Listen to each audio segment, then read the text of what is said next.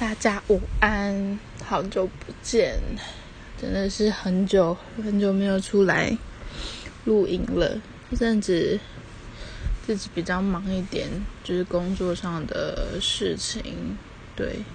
然后就觉得，就我要讲什么，就是可能有时候在分享一些东西的时候。因为我都是先要找非常非常多的资料，才会录音分享嘛，所以当自己很累的时候，就觉得啊，算了啦，就算就算了，还是算了吧。还要找那么多资料，然后录了很久，然后花费很多精力，但是也没有人听。对，就有时候会这样有一种消极的心态。对啊，不过。嗯，明天开始要新工作上手了，我也不知道可能工作情况，因为我这个礼拜没有发星座运势嘛，可能呃，我当然还是希望能够继续，但如果真的太忙的话，我也没有办法。不过之后可能会有一些新的方式，然后最近也买了一一副新的牌，对。希望能够，呃，有机会替大家用上。对，那今天呃，想跟大家说这一个故事，就是关于呃彩虹的故事。前几天有下那个午后雷阵雨，不知道大家有没有看到彩虹？北部这边呢，我不知道南部有没有下雨，但北部那时候下午下蛮大的。然后那时候我下班时候，因为我回家是骑合体，然后我就看到一个，就是一开始在，因为我骑合骑合体都骑很快，然后 我就看到旁边有很多人在停下来拍照。就其实我一开始就觉得，哎，好像也没什么，但后来越来越多人在拍，然后我就抬头一看，就看原来是。彩虹，那就让我想到了一个故事，就是我其实是一个跟彩虹，我觉得每一次的彩虹出现对我来讲都是一种给我生命的奇迹吧，不然就是它会给我一个新的开始。我记得。我人生第一次跟彩虹很有缘，就是我意识到我跟彩虹有缘的事情是，那时候是准备要升大学了，然后那时候教会就会有一些呃意向图，就是意向的画画啊之类的，然后他就帮我，那时候就有一个姐姐吧，他就帮我打祷告，然后就帮我画了那个就是。他就画一道彩虹，他说就是他觉得他看到彩虹，然后希望能够让我在去新学校的时候给我一个嗯新的希望吧。对，后来呢，我到了呃大学的第一天，我那时候刚到台南，然后在我在进宿舍之前，我抬头看也是看到彩虹。就我觉得非常的非常凑巧。之后呢，呃，那时候大学就一刚开始进去遇到了一些困难，因为我是班带，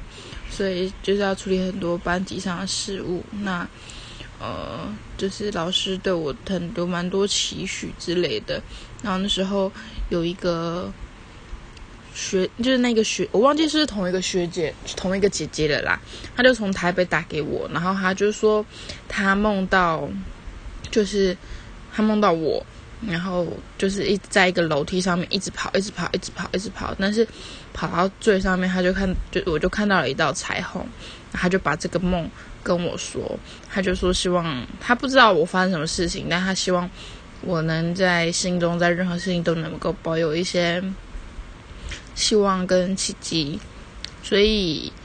后来因为这个梦之后，我过没多久，我就有一个机会让我能够大二的时候进那个电影的剧组。对，那在进电影剧组其实真的很超，就是拍电影真的是一件很累、很累、很累人的事情。尤其是那时候我是在制片组，一个就是每天根本睡不到几个小时的的一个工作，然后风吹日晒啊，那时候真的变超黑。因为我眼睛有点聚光，每次去找景的时候就戴墨镜，然后你回到。那时候回到宿舍的时候，就发现，就是墨镜的地方是白的，到其他地方都是黑的，就是非常的夸张。对，后来 我记得在剧组的那时候，我们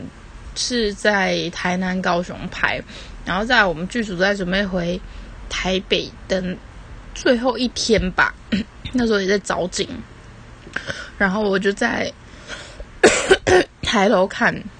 我就在天上看到了。彩虹，然后我就觉得天哪，就是因为那时候其实我有打算，就是大三、大四准备要转新闻广播这一块了，然后我就觉得他就是在一种肯定我，就是往新的方向的这部分，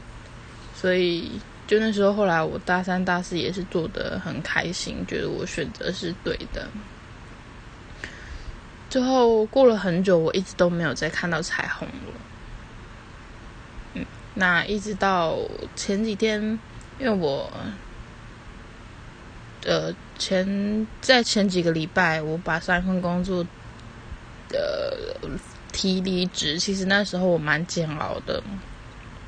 那这可能比较有关于我自己内心层面的东西，我自己就是如果有机会再跟大家分享。但那时候我其实蛮痛苦的，然后也蛮内心很纠结，一直我那天晚上还大哭，一直到呃那呃昨前几天下班回家，星期五啦，下班回家，然后就看到了彩虹，然后就是有一种更坚信自己的选择，也要相信自己的选择。所以每次彩虹出现的时间都很正是时候吧？对啊，就把这个故事分享给大家，而且我还拍到了一个超级完整的彩虹。我可是那个尺寸应该是没有办法放上来，我等下试试看。那今天分享完这个故事。就只是上来刷刷存在感，看到了很多不认识的新的朋友，对，希望，希望，嗯，没有没有希望，就是好啦，就这样，我也不知道我要讲什么，太久没有录音，真的脑袋很空，很词穷，好啦，就这样喽。